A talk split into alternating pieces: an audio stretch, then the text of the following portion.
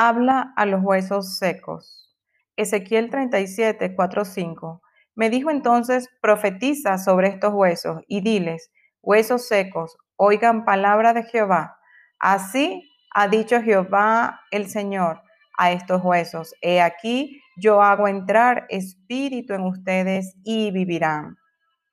Objetivo, reconocer la condición espiritual de nuestros conciudadanos, activarnos como instrumentos de salvación.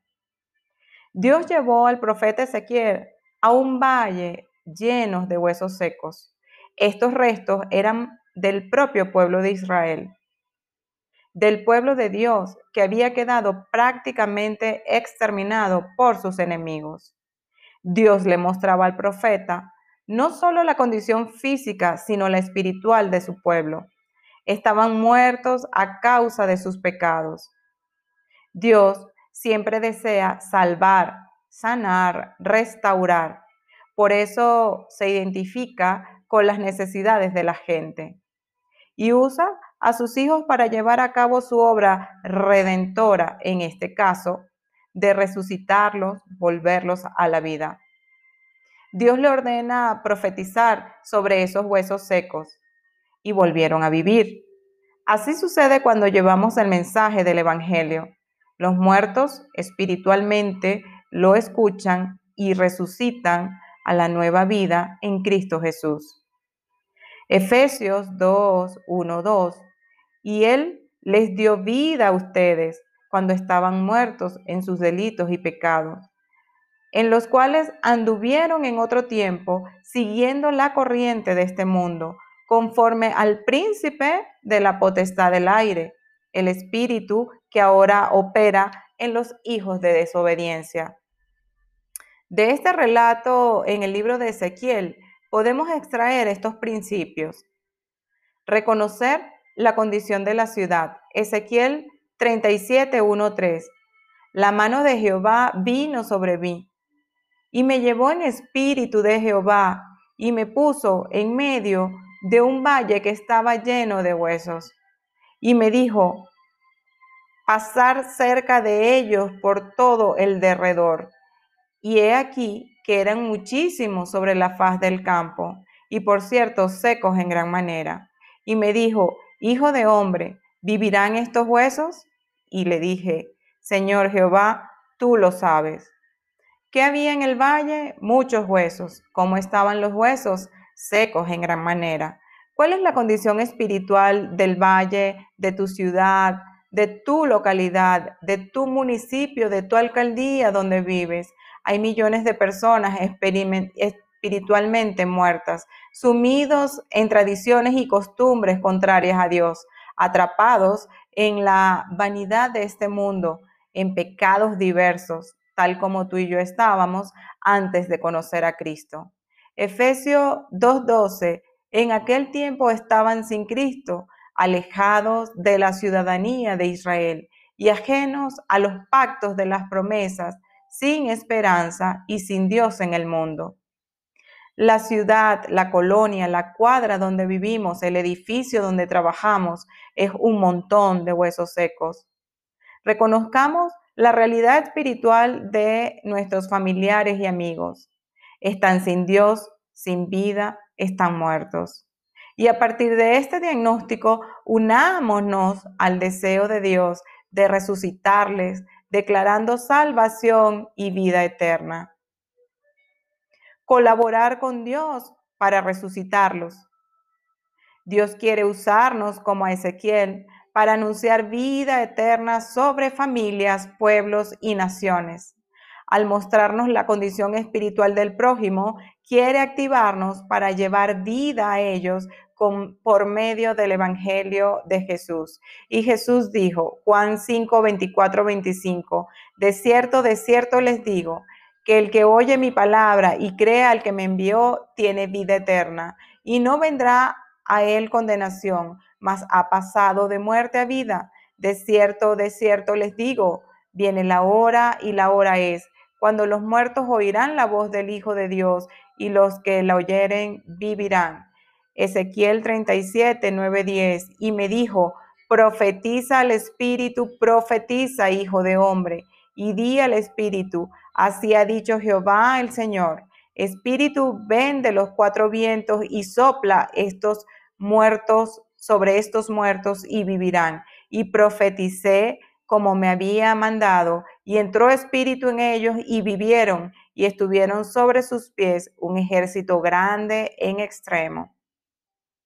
La razón por la que seguimos en la tierra es para predicar el Evangelio, compartir la salvación que hemos recibido de Cristo y hacer discípulos. Dios está usándonos para resucitar de la muerte espiritual a muchos.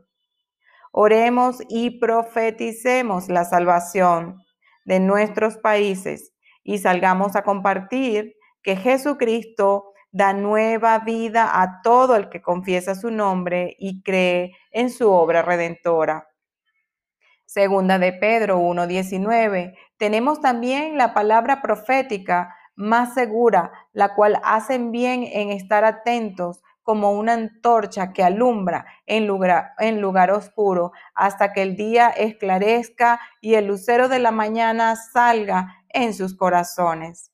Hay poder en nuestra boca. Declaremos salvación sobre nuestros prójimos. Poner manos a la obra. Hecho 4, 29, 31. Y ahora el Señor mira sus amenazas y concede a tu siervo que con todo denuedo hablen tu palabra, mientras extiendes tu mano para que se hagan sanidades y señales y prodigios mediante el nombre de tu santo Hijo Jesús. Cuando hubieren orado, el lugar en que estaban congregados tembló y todos fueron llenos del Espíritu Santo y hablaban con denuedo la palabra de Dios. De nuevo es sinónimo de osadía, atrevimiento y valor para hablar del amor de Dios y de la salvación que hay en Jesucristo para todos. Neutraliza tu miedo a compartir a Cristo dando pasos de fe. Atrévete y habla de Jesús a todos los que tienes alrededor. En nuestra historia, la palabra de Ezequiel cambió el escenario del Valle de los Huesos Secos. Dios nos permite ver la necesidad de las personas para orar por ellas y compartirles de Jesús. La palabra que sale de tu boca tiene el poder para cambiar un escenario de muerte en vida. ¿Cuántas personas y familias estaban muertas y ahora están vivas gracias al poder del Evangelio? Háblale a tu amiga desesperada, a tu tío deprimido, al joven que está enojado contra sus padres, si les hablas del amor de Cristo, su vida cambiará. La vida contenida en el Evangelio está en nuestra boca y en nuestro corazón. Romanos 10, 8, 10. Más que dices, cerca de ti está la palabra en tu boca y en tu corazón. Esta es la palabra de fe que predicamos que si confesares con tu boca que Jesús es el Señor y creyeres en tu corazón que Dios le levantó de los muertos, serás salvo. Porque con el corazón se cree para justicia, pero con la boca se confiesa para salvación. Las palabras de Cristo son espíritu y son vida. Suelta la palabra de fe que resucita a los muertos. Juan 6:63. El espíritu es el que da vida la carne para nada aprovecha. Las palabras que yo he hablado son espíritu y son vida. Aplicación. Es el tiempo de orar y actuar. Llénate de la compasión de Dios por los perdidos y declara sobre ellos vida eterna. Queremos que el Valle de México, de Venezuela, de Colombia, de Ecuador, de Paraguay, de Uruguay, de Chile, de Argentina, de Costa Rica, de Panamá, de Estados Unidos, de México, de Canadá, cambie.